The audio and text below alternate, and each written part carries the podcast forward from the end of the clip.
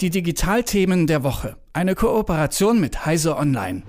Das mit der Digitalisierung geht in Deutschland hm, schleppend voran. Der Handyausweis Smart EID, also die Einführung des Personalausweises für Smartphone, ist erneut verschoben. Und darüber spreche ich mit Christian Wölbert von Heise Online. Guten Morgen, Christian. Guten Morgen. Ja Mensch, die Smart EID ist ja ein wichtiges Digitalisierungsprojekt der Bundesregierung, ne? Und das kommt nicht so recht aus den Puscheln. Also das ähnelt ein bisschen dem Berliner Flughafen, der nach 14 Jahren Bauzeit endlich an den Start gegangen ist. Ich meine, so lange wird es jetzt mit dem Personalausweis für Smartphone nicht dauern, aber ursprünglich sollte die Technik Ende 2020 für den Nutzer und die Nutzerin bereitstehen, ne? Dann Juni 2021, dann Dezember 2021 und jetzt Mitte 2022. 2022. Was ist da los? Wo hakt es?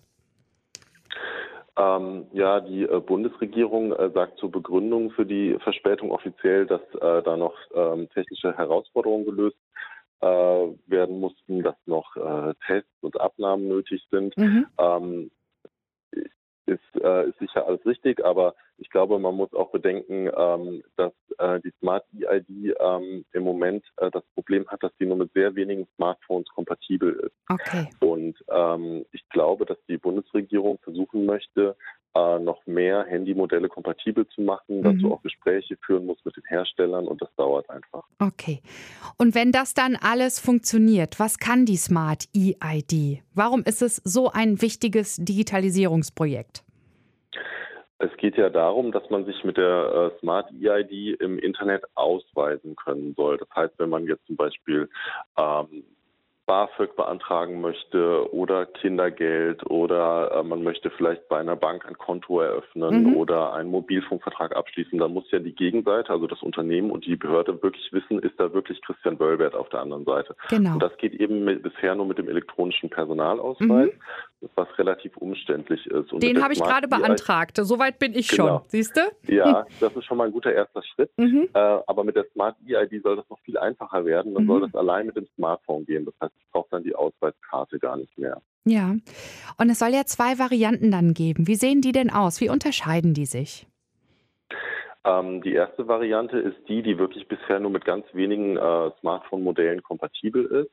Ähm, die ist dafür besonders sicher, weil die Ausweisinformationen ähm, in einem besonderen Chip im Smartphone abgelegt werden. Mhm. Und äh, weil das eben nur mit so wenigen Smartphones kompatibel ist, ähm, arbeitet die Bundesregierung auch an einer zweiten Variante, ähm, wo die Daten auch verschlüsselt werden, aber nicht in einem speziellen Sicherheitschip abgelegt werden. Und äh, das wäre dann mit den meisten Smartphones voraussichtlich kompatibel, aber die Details sind da auch noch nicht bekannt. Ja, aber hat man sich denn vorher da äh, gar keine Gedanken drum gemacht, dass es mit den unterschiedlichen Smartphones schwierig werden könnte?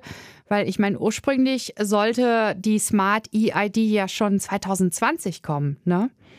Hm.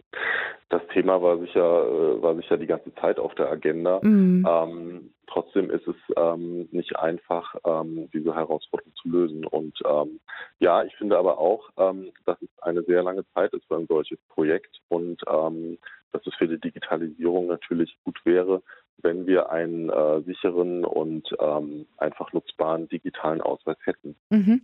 Und denkst du, dass es klappt diesmal? Mitte 2022 ist er jetzt schon ein paar Mal verschoben worden? Ich bin optimistisch.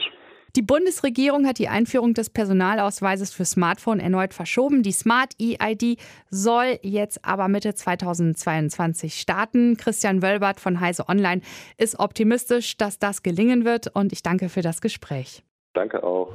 Die Digitalthemen der Woche. Eine Kooperation mit Heise Online.